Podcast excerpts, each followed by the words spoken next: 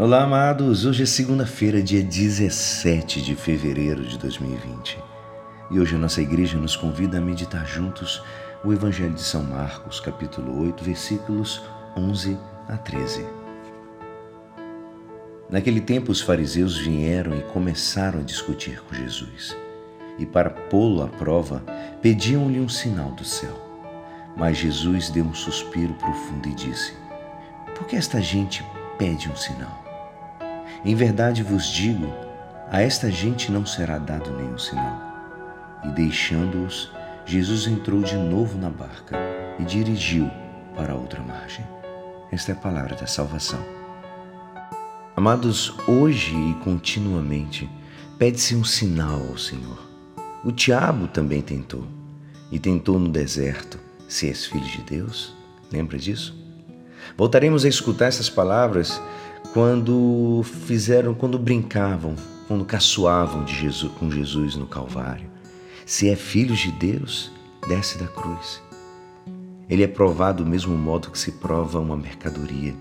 Deve submeter-se a condições que nós consideramos necessárias para chegar a uma certeza. Isso acontece durante toda a vida de Jesus. Se é filho de Deus. Que desafio, né? Amados, Cristo não se jogou do alto da torre do templo, mas ele desceu ao abismo da morte como ato de amor de Deus pelos homens. O ministério público de Jesus foi marcado por uma sequência de inúmeros sinais da sua divindade. A doutrina que explicava às multidões, suas palavras que penetravam na vida íntima de todos o seu grande poder contra as forças do mal, os milagres, as curas e, sobretudo, o seu amor sem limite e a vitória final contra a morte.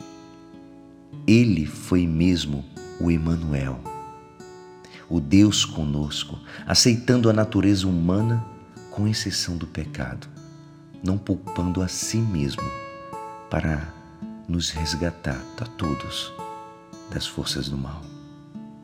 Que possamos dizer hoje juntos: Obrigado, Senhor, pelo teu amor.